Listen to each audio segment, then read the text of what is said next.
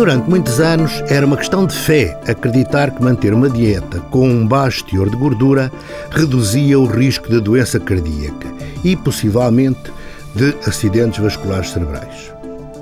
Mas a investigação adicional mostrou que determinadas gorduras, provenientes sobretudo de fontes vegetais e do peixe, podem reduzir o risco de ataque cardíaco e de acidente vascular cerebral, sendo assim mais saudáveis.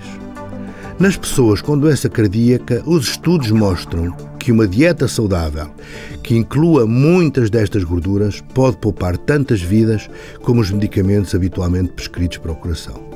Assim, procure utilizar óleos vegetais, nomeadamente o azeite, e poucas ou nenhumas gorduras más.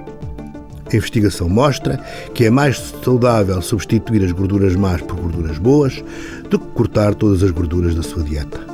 Para mais informações, consulte a página do Facebook do programa Harvard Medical School Portugal.